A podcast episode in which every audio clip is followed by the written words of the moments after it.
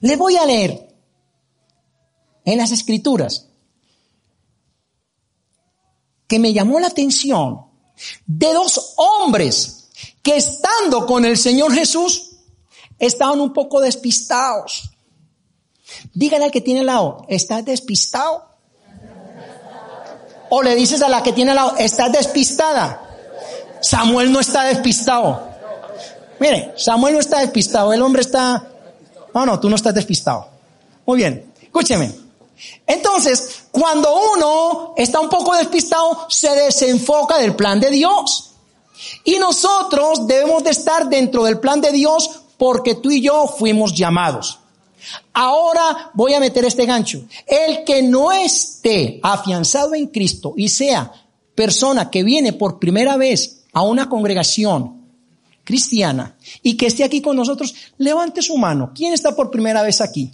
Bienvenida, señora. Gracias por visitarnos. Ah, estás levantando la mano. Bienvenida, señora. Bienvenida, señora. Allí atrás, bienvenida, joven. También viene por primera vez, bienvenida. ¿Quién más está por aquí? Bienvenido, caballero. Por allí atrás, bienvenida, señora. Por aquí, que yo sin gafas no veo, pero siento. Muy bien. Y por aquí, ¿quién viene por primera vez? Vamos a ver, por allí se levantó. Bienvenida. Bienvenido. ¿Vienen por primera vez? Bienvenidos. Y allí, bienvenida. No, ella no, pero ella sí. Bienvenida. Muy bien. Bienvenida, señora. Por aquí, bienvenido atrás. ¿Quién levanta la mano? Por aquí un caballero levanta la mano. Bienvenido. Y allá atrás levantaron la mano. ¿Quién es? A ella miro. Ojo que no veo mucho. Una mujer, bienvenida. Y el Señor también levantó la mano. Eso, se puso eso, orante. Bien, bienvenido. ¿Más? ¿Por aquí? Bienvenida, bienvenida, bienvenido, bienvenidos. Mire, eso se merece un aplauso. Esta gente merece un aplauso. ¡Qué tremendo!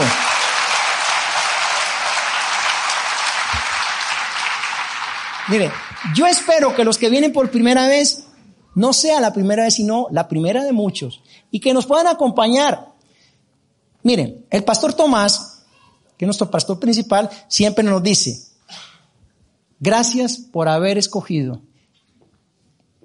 a Nueva Vida, sabiendo que habían tantas congregaciones cristianas en Madrid. Gracias. Le damos un aplauso nuevamente a ellos por habernos visitado y esperamos de que ellos vuelvan y que se sientan con nosotros aquí eh, en familia. Muy bien. La palabra que el Señor pone hoy en mi corazón le he puesto como título afianzados por la palabra. Perdón por la redundancia, pero la palabra tiene que ver con la palabra. Entonces, afianzado por la palabra. Este mes de noviembre, bueno es que los que toman nota tomen nota y los que no toman nota, entonces aprendan a traer una agenda para que tomen nota. Porque a mí me decían en el instituto y también en la escuela que es mejor una libreta y un lápiz con punta corta que una memoria grande. Entonces, mejor anotar, porque el que, el que anota puede ir allí y leerlo y volver a decirlo. Nosotros en noviembre estamos llevando la temática de más crecimiento de la palabra. Más crecimiento de la palabra aquí en la congregación, porque la palabra profética de este año tiene que ver con más poder, más palabra y más proyección. Y es lo que nosotros pasamos la semana pasada aquí en la congregación, en el congreso que tuvimos. Y el mes de noviembre lo tenemos marcado como más crecimiento de la palabra. La palabra tiene poder para transformar el ser. La palabra tiene poder para avivar el espíritu y la palabra tiene poder para fortalecer los huesos el cuerpo. La palabra es Cristo Jesús. El Señor Jesucristo es el verbo. Y el verbo desde el principio estaba. Y el verbo habita entre nosotros. ¿Cuándo habita el verbo? El verbo habita cuando yo le digo al verbo que es Jesucristo que habita en mi vida. Y cuando yo le digo, Señor Jesucristo, yo quiero que entres a mi vida y que tú, Señor, te quedes en mi corazón, para que tú gobiernes y me direcciones. Y eso es lo que vamos a hacer al final con las personas que llegaron por primera vez, para que se vayan preparando en unos 25 minutos y digan, no sientan vergüenza y pasen aquí al frente y poder orar por vosotros y darles un regalo que les tenemos. No solamente la palabra de hoy, sino que les tenemos algo físico. No se los digo para que puedan llevárselo y así estén como un poco inquietos. ¿Qué será? No les digo que por dentro de un billete de 500 porque sería engañarlos. Pero, vale, tiene su coste. Tiene su coste. El regalo tiene su coste. Mire, entonces, nosotros estamos en este tiempo funcionando por el poder de la palabra. Y la palabra tiene poder para cambiar. Tiene poder para cambiar. Si nosotros, si nosotros le damos importancia a lo que el Señor Jesús hizo en la cruz del Calvario, tendríamos que ser libres para expresar el poder de la palabra. A veces nosotros nos llamamos cristianos o nos decimos llamar cristianos, pero nuestra vida no va consona al poder de la palabra. La palabra debe de ser transformadora, debe transformar mi ser. Cuando nosotros tenemos un carácter fuerte, si lo traemos al Señor, el Señor es capaz de cambiarlo. Si nosotros traemos la depresión a nuestra vida, perdón, a la presencia del Señor, el Señor es poderoso para cambiar. Si nosotros traemos nuestras deudas al Señor, Él es poderoso para proveer y quitar todo aquello que viene a traer pobreza y ruina a nuestras vidas. Pero yo debo entender el poder de la palabra y vivir en el poder de la palabra. Cuando nosotros vivimos en el poder de la palabra, le estamos dando al Señor permiso para que ejecute en todas nuestras áreas. Ahora, si yo no le doy permiso, Él es un caballero para no hacer lo que, lo que yo no le diga. Como el Señor es un caballero, Él no va a cambiar ningún área de tu vida. Pero cuando nosotros le decimos, Señor, yo quiero que tú cambies mi vida, Él se lo toma en serio y cambia tu vida y cambia también la mía. Ahora, en Isaías 53, ese no va a ser el, versículo clave, sino que en Isaías 53 nos habla el profeta Isaías 700 años antes, 747 años antes de que el Señor Jesucristo fuera sacrificado en la cruz del Calvario, nos habla de lo que había de venir. Y y el Dios le da dirección a Isaías para escribir y le revela cómo sería el padecimiento del cordero inmolado. Y nosotros como cristianos tenemos que recordar el sacrificio en la cruz del Calvario, pero no solamente quedarnos en la muerte de Jesucristo, sino en la resurrección, porque el triunfo de nosotros como cristianos está en la cruz. ¿Quién le da un fuerte aplauso al Señor? Miren, el triunfo de nosotros como cristianos está en la resurrección. Tú y yo hemos sido comprados por Jesucristo, redimidos por Él. Por lo tanto, tú y yo debemos de honrar la resurrección de Cristo. Y no solamente honrar a Jesucristo por lo que Él ha hecho, sino que debemos de hacer lo que Él nos demanda. Porque nosotros estamos esperando la segunda venida del Señor Jesús. Y mientras viene el Señor Jesús, tú y yo tenemos que hacer. Ahora, les he dicho que no se despisten, porque habían dos hombres, en lo que vamos a leer, que estaban un poco despistados. Lo vamos a leer. Juan capítulo 14, versículos del 1 al 11. Miren lo que dice. Dice así. Ojo que esta palabra es para los que están qué? Palabra para los que están qué? despistados. Mire, no se turbe vuestro corazón. Creéis en Dios, creed también en mí, dice el Señor. En la casa de mi padre muchas moradas hay. Si así no fuera, yo os lo hubiera dicho. Voy pues a preparar lugar para vosotros. Y si me fuere y os preparare lugar, vendré otra vez y os tomaré a mí mismo para que donde yo estoy, vosotros también estéis. Y si sabéis a dónde voy y sabéis el camino, le dijo Tomás, Señor, no sabemos a dónde vas. ¿Cómo pues podemos saber el camino? Despistado. Jesús le dijo, yo soy el camino y la verdad y la vida. Nadie viene al Padre sino por mí. Si me conocéis, si me, si me conocéis, también a mi Padre conoceréis. Y desde ahora le conocéis y le habéis visto. Felipe le dijo, otro, Señor, muéstranos al Padre y nos basta. Jesús le dijo, tanto tiempo hace que estoy con vosotros y no me has conocido, Felipe. El que me ha visto a mí, ha visto al Padre. ¿Cómo pues dices tú, muéstranos al Padre?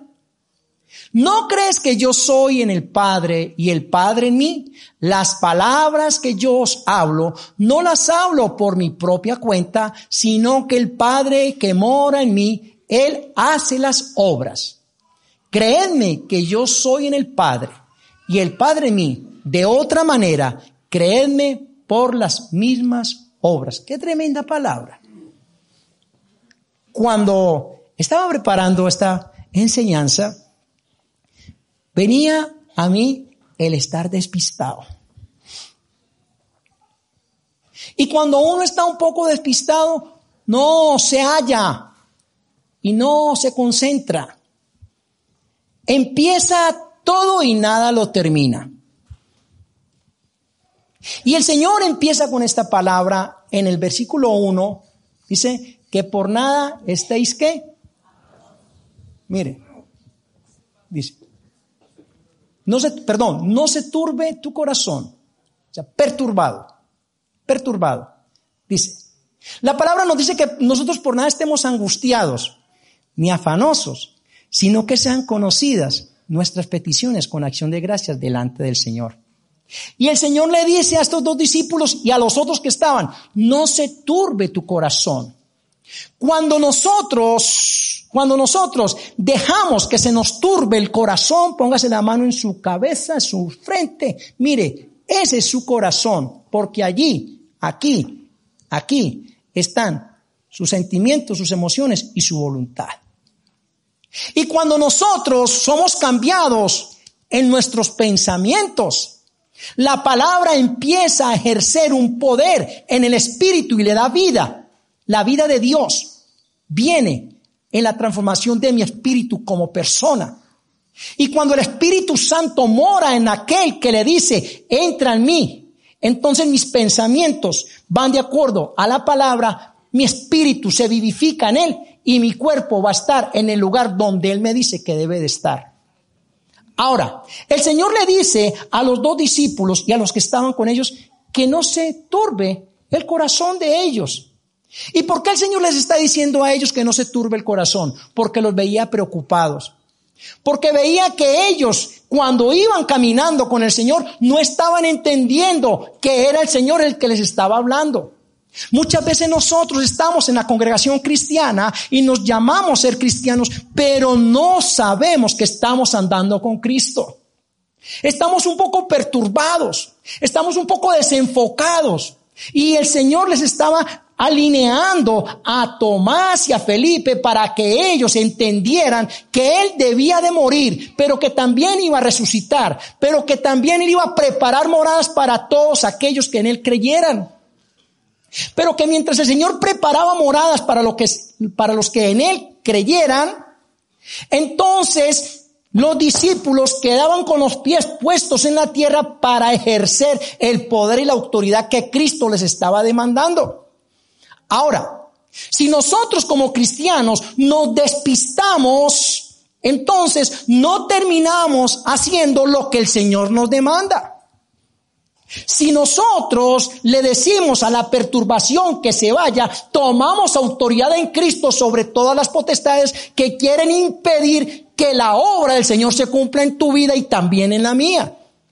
Tú y yo somos agentes de poder y de manifestación. El Señor a nosotros nos dio poder y autoridad sobre todas las potestades.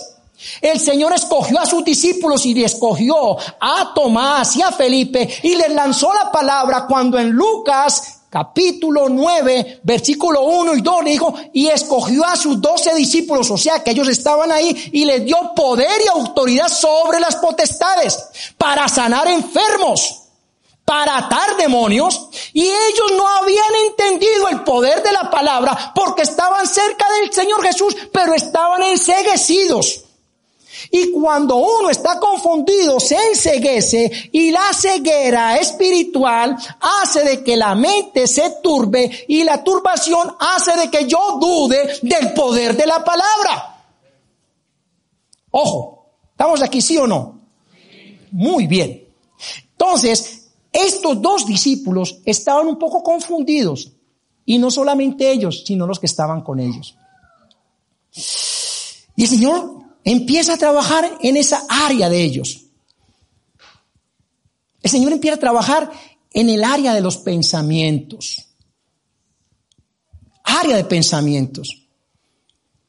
No debe de haber angustia en aquella persona que el Señor ha llamado. La angustia no tiene que existir en mí.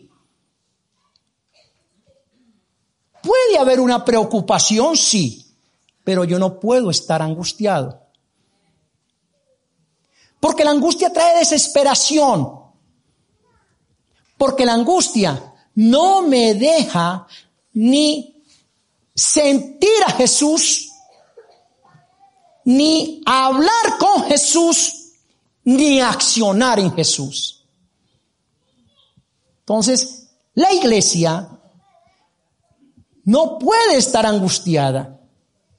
Como dije en el primer culto, el Señor Jesús viene a trabajar en el área de cada persona.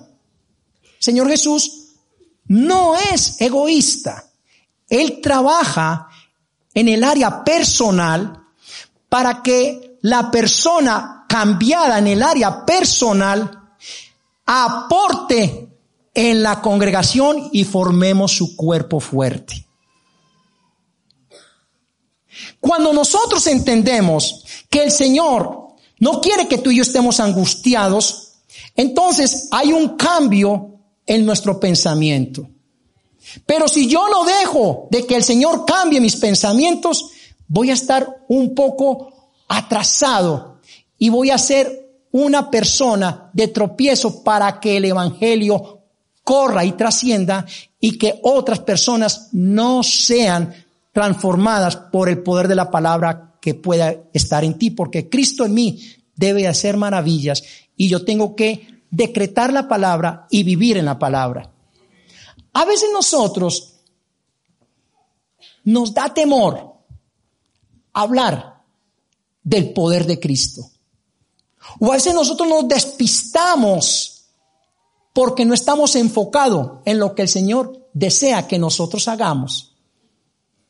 Y es por eso que Él quiere en el día de hoy a nosotros como congregación y a las personas que están oyendo a través del Internet, que tus pensamientos sean cambiados para que seas libre. El Señor nos dice, y conocerás la verdad y la verdad os hará libres y la verdad es Cristo. En Jesucristo siempre tenemos nosotros libertad. Y los discípulos que andaban con Jesús en ese tiempo aún padecían de un cuartamiento en el pensamiento porque se les quedaba la parte humana, humanista. Y el Señor no quiere que nosotros saquemos la parte de humanismo en mí, sino que dejemos que el Espíritu Santo trabaje en mí para que mis pensamientos sean renovados, como lo dijo el apóstol Pablo. En Romanos capítulo 12, versículo 2, el apóstol Pablo nos dice, no os conforméis a este siglo, sino transformaos por medio de la renovación de vuestro entendimiento para que comprobéis cuál sea la buena voluntad de Dios, agradable y perfecta. El apóstol Pablo entendió el poder de la palabra en su vida. El apóstol Pablo, antes de ser el apóstol, era un hombre como tú y como yo, que no tenía Cristo en su corazón, pero vivía de una religión. El apóstol Pablo tenía mucho conocimiento de letra, pero no tenía unción.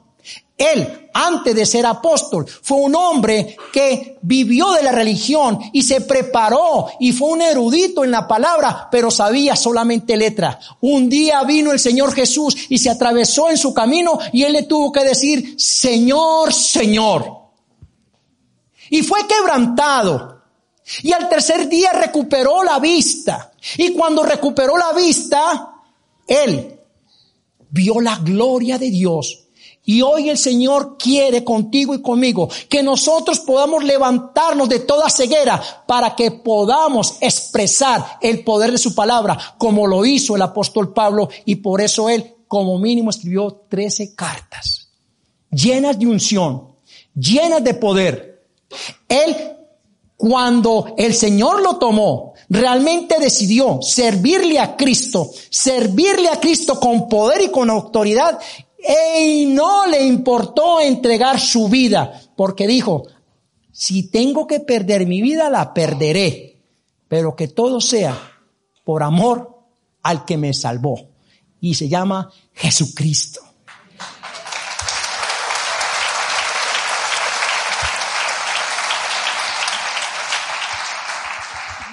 Ahora, no solamente mis pensamientos tienen que ser cambiados, sino que yo tengo que quitar la confusión. ¿Cuándo llega la confusión a la vida de una persona que el Señor ha llamado? Cuando estamos nosotros tomando de muchos lugares conceptos y palabra bíblica. Ah, no, ahora estoy escuchando a este pastor, ahora esta pastora, ahora este profeta, ahora otra profeta, ahora llega no sé quién y venga que usted me tiene que dar una palabra. Y entonces la gente se despista y se confunde. ¿Qué nos dice el Señor en cuanto a eso? El Señor nos dice que nosotros tenemos que estar firmes. La firmeza la da el Señor Jesús. Cuando yo realmente entiendo para mi vida que el Señor Jesús es todo, Él a mí me fortalece.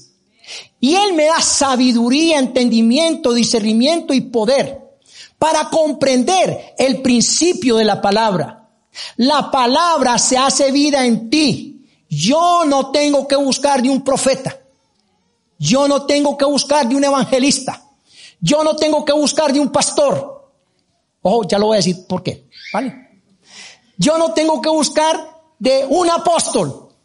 Yo tengo que buscar que Jesucristo me levante con todo su poder para que yo pueda entender la palabra que Él me manda a través de un hombre o una mujer. Eso es lo que yo tengo que buscar. ¿Por qué? Porque hay tantas personas que hablan del Señor y te hacen tomar decisiones que no son buenas porque te confunden. ¿Cuántas personas no han pasado por esta congregación que se han ido porque están confundidos? Yo llevo aquí 21 años aproximadamente y he visto pasar miles de personas, pero muchos se han ido confundidos. ¿Saben por qué? Porque vienen confundidos.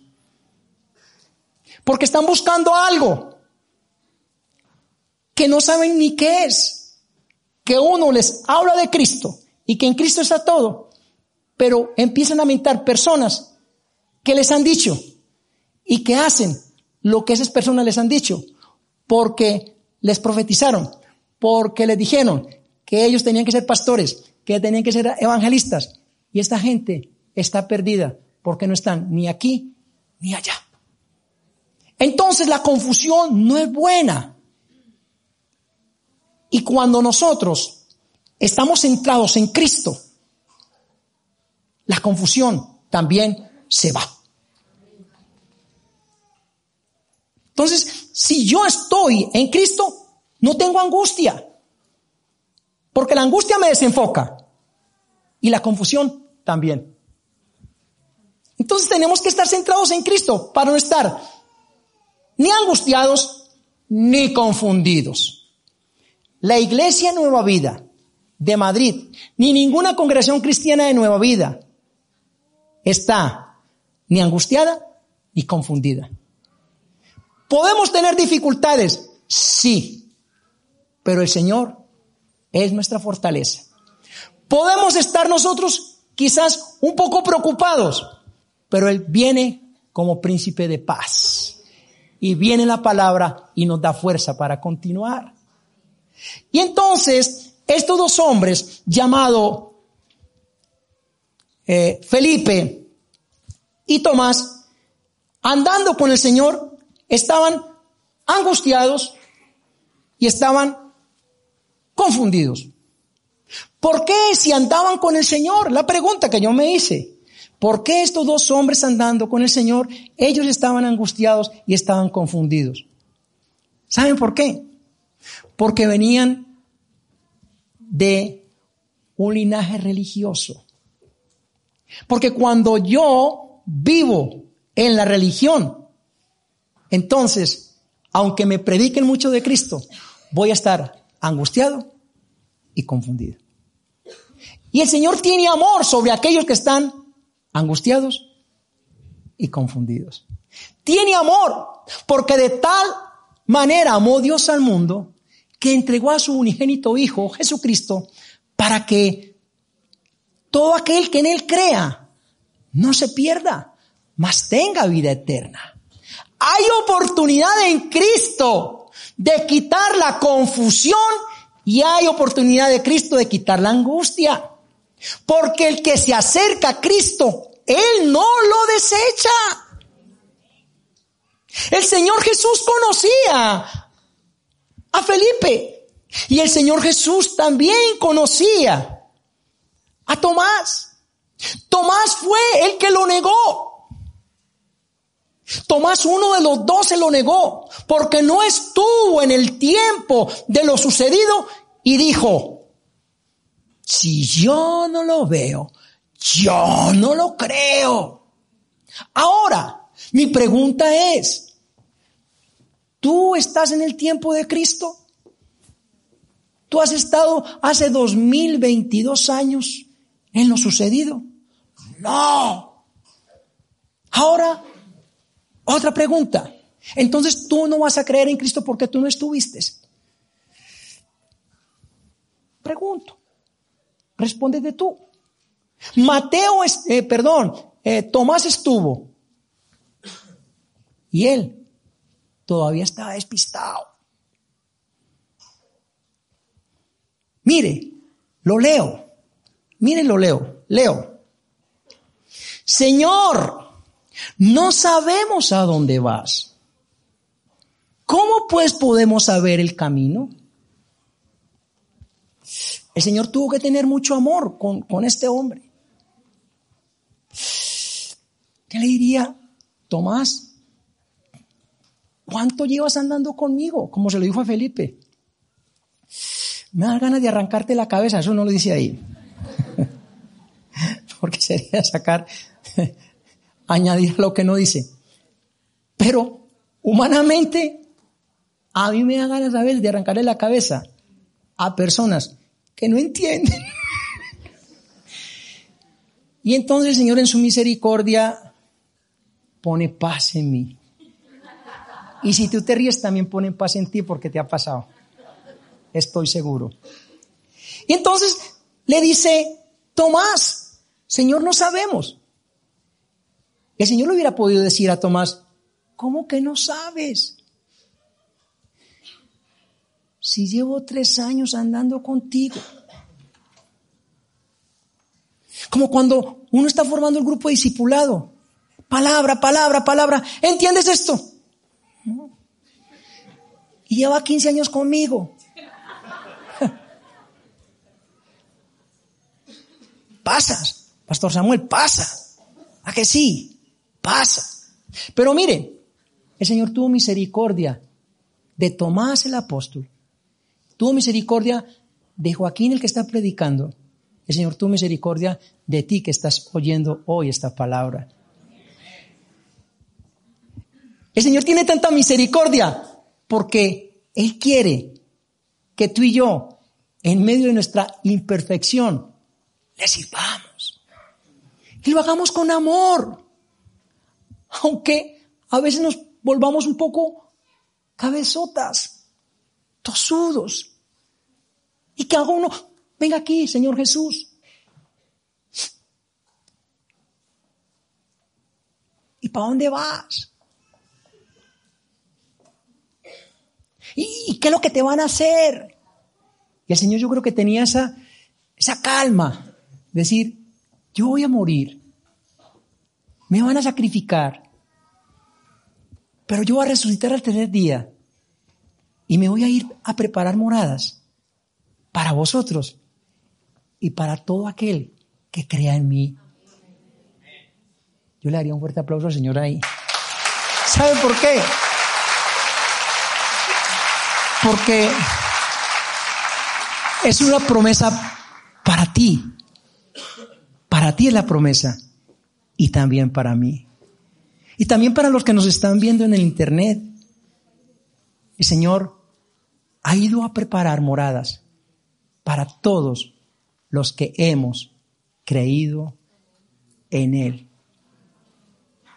Y cuando nosotros entendemos que el Señor tiene tanta compasión, entonces yo le debo de servir por amor.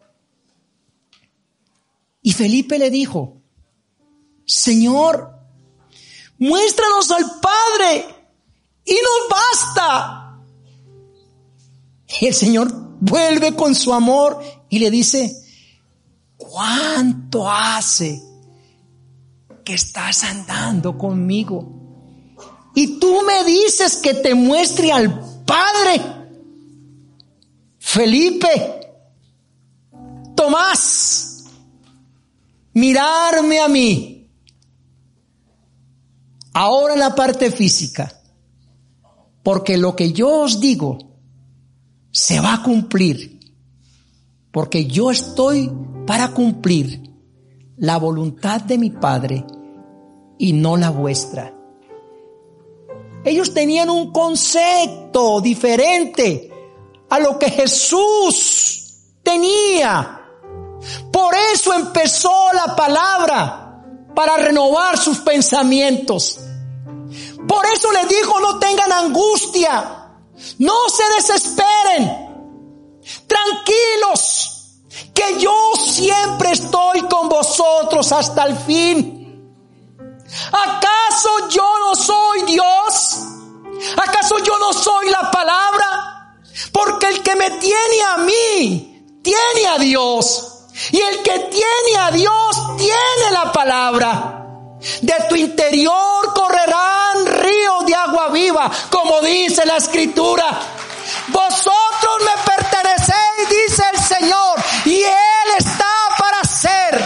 Yo vengo para sanar, para restaurar. Yo no vengo para señalar, dice el Señor. El Señor dice, no temas, no desmayes.